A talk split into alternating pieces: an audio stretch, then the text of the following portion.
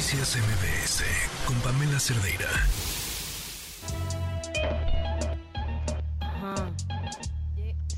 Cinco de la tarde con 42 minutos.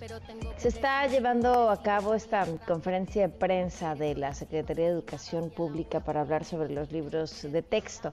Eh, es una explicación interesante de algo que no habían salido a decir, porque además, o sea, yo sí creo que el este, este gobierno que tiene un presidente que es muy bueno comunicando tiene un problema, no muchas de las em, instituciones públicas no comunican, no salen a responder, no dan entrevistas y este es justamente el caso de la Secretaría de Educación Pública, pero bueno, están saliendo a explicar el proceso del desarrollo de los libros de texto que dicen inició por una consulta a los padres de familia que participaron y opinaron ¿Ustedes opinaron, les preguntaron sobre los libros de texto?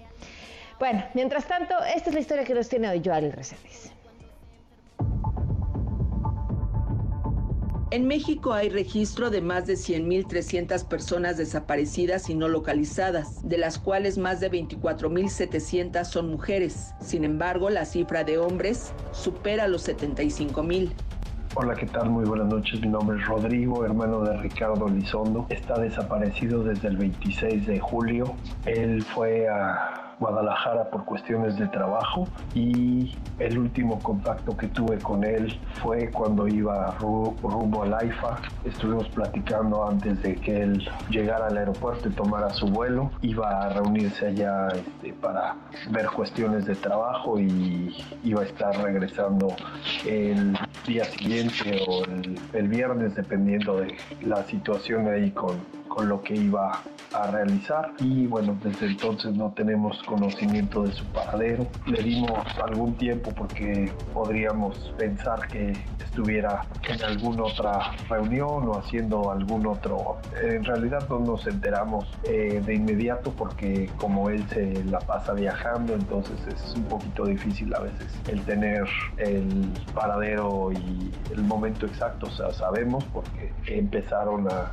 a preguntar las personas del trabajo, sus conocidos que, con los que se iba a reunir o no habían tenido contacto con él, que este, empezaron a, buscarlo. Entonces fue que este, ya me puse en contacto con mi papá, me dijo que también a él le habían estado eh, preguntando si sabía algo de, Ricardo y fue donde se prendieron ahí las alertas de que algo no estaba bien. Generalmente eh, se reportaba ¿no? Igual y no al momento, pero este, no tardaba tanto en, este, tener comunicación. Entonces fue cuando ya mi papá se movió en cuanto pudo ahí a Guadalajara, ya se reunió con eh, la comisión de desaparecidos para poder hacer un, reporte.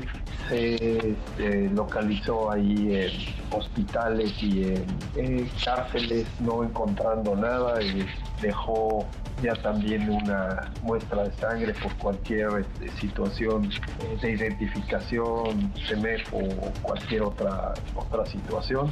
Pues ahorita estamos difundiendo de manera particular. Está una persona de nuestra confianza ahí involucrada para, para su investigación y su este, ubicación, pero no hemos tenido todavía noticias certeras de, su paradero y bueno, pues estamos pidiéndole a todas las personas que pudieran tener alguna información importante que nos ayuden a, localizarlo, que llegue lo más pronto posible, posible sano y salvo. Estamos en la mejor disposición ahí de que pudiéramos hablar con alguien para que nos ayude a, que esto se resuelva lo más pronto posible. La familia está muy preocupada y queremos que vuelva pronto y bien. La familia de Ricardo Elizondo se ha acercado a las autoridades y así lo responde Rodrigo Elizondo, hermano de este hombre desaparecido en Guadalajara, Jalisco. Sí, mi papá ya levantó ahí una, un reporte de persona desaparecida. Eh, le dijeron que pues no estaba por lo menos ahí en hospitales ni en cárceles y que por eso era la prueba de sangre por si aparecía en la base de datos de algún otro situación. El teléfono está apagado, no hay ahorita todavía alguna sábana, copia o no hemos podido tener este nada de su teléfono porque lo que pasa es que estaba él utilizando su aparentemente tenía la pantalla del teléfono dañada y se comunicaba o se conectaba al iPad para poder este llamar o no este ponerse en contacto Ricardo Elizondo es un hombre que no enfrentaba ningún conflicto ni personal ni laboral y así lo expresa Rodrigo, su hermano. Escuchemos.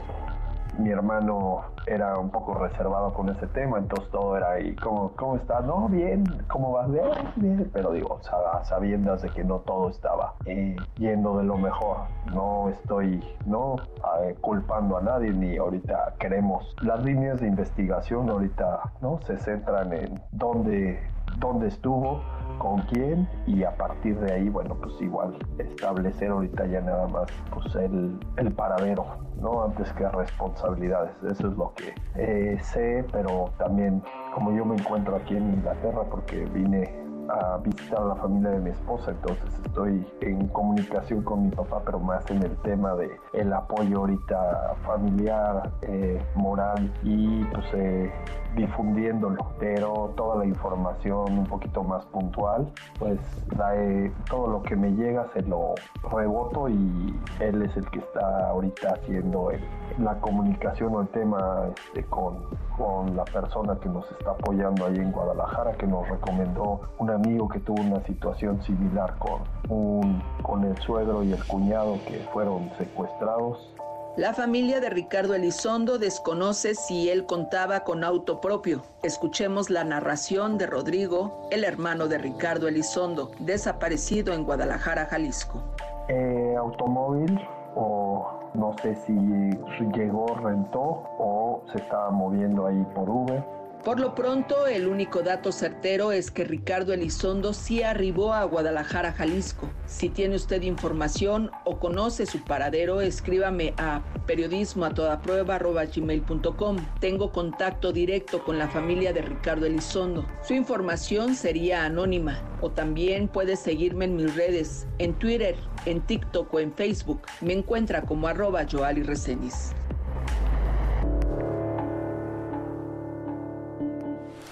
Noticias MBS con Pamela Cerdeira.